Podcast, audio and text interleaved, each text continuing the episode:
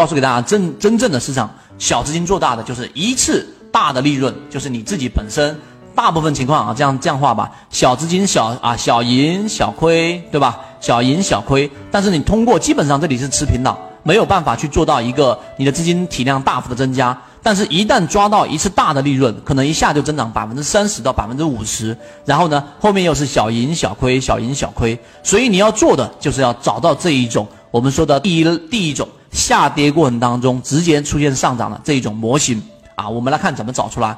所以大黑马最常用的方式就是第一买点介入，盘整出来，不管啊不管盘整出来到底是反转还是黑马啊，不管是哪一种，只要是盘整你就要出来。我们来看。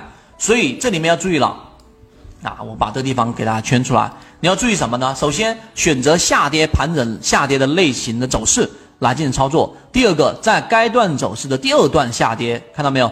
该段走势的第二段下跌出现第一类买点的时候介入。好，只要是我认为大家可能会出现理解不不透不透彻的地方，我就会停下来。什么意思呢？好，我们来看一只个股，它是出现了我们的这种走势下跌，对不对？然后这里面连续进行盘整，连续进行盘整，这里面出现了一个盘整，然后呢，它又继续进行下跌，对不对？一定要注意，这里面是要出现该段走势的第二段下跌，注意了，第二段下跌，也就是说，你不要在我们所说的这一种，哎，它第一次出现了这个下跌，像这个地方上，这里面你就考虑想说，哎，我在这个地方去做一个介入了。不要子，不要这样子。为什么？后面会有解释，它会有一个非常完整的逻辑系统。你应该是在第二次出现下跌，或者第二次以上出现下跌过程当中，然后出现我们所说的这一个第一类买点，也就这里面出现一次快速的调整之后，出现我们说的背离这个位置去做介入，才更容易去抓到这一个利润。这是第二点，这点要去理解。第三，当你去介入之后，也就是我说的这个位置。你一旦介入进去之后，出现盘整走势，那么就要坚决的出来，一定要坚决的出来。这一个退出肯定是不会亏钱的，为什么呢？因为这里面出现了一个超跌，明白了吗？那么你可以利用第一级别的第一类卖点，就是用六十分钟的卖点，然后呢去选择出来，因为它会有一个反抽的过程，基本上你的成本不会太高。那么这一种就会在缠论里面就叫肯定盈利的。那为什么要退出呢？因为它并不符合我们最终极的目标，要找到下跌加上上涨的这种走势。买卖不参与盘整的标准，盘整的坏处就是浪费时间，并且呢，盘整后会存在一半的可能是下跌，就是下跌盘整下跌的这种中继式的下跌。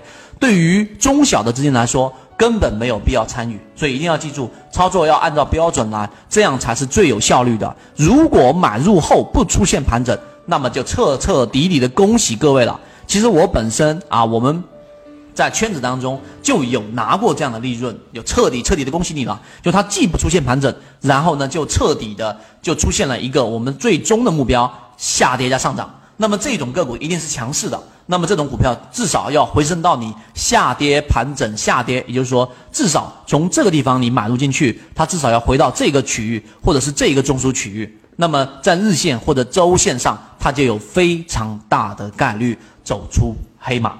注意这个地方，它就有非常大的概率走出大黑马，所以这个才是真正的操作核心，我们说缠论里面的内核了。我们来看到底是怎么样进入的。一方面是他举出的一个例子，看到了没有？这个是他举出的这一个例子，慈鸿新者，慈鸿新者。我们来看，在这个个股当中呢，这张图当时有很多人研究或去看缠论啊，没看得明白。那我们今天给大家去做一个解读。首先，你注意看，它这里面有一个盘整区域，这个盘整区域到底是怎么划分的呢？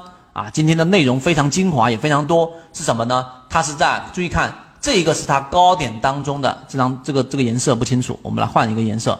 这个是它高点当中的最低点，然后呢，在这一个中枢当中是低点当中的这个最高点，这里面进行了一个盘整的一个区域。这个区域过程当中，它出现了一个比较快速的这个调整，这里面是属于盘整区域啊，这里面是属于盘整区域，下跌出来之后的第二类买点，这里面出现了一个，看到了没有？股价是在创新低的，有些人这圈子从二零一六年到现在都分享模型，一方面是自己记录自己的交易系统，另外一方面可以帮助大家建立完整的交易系统。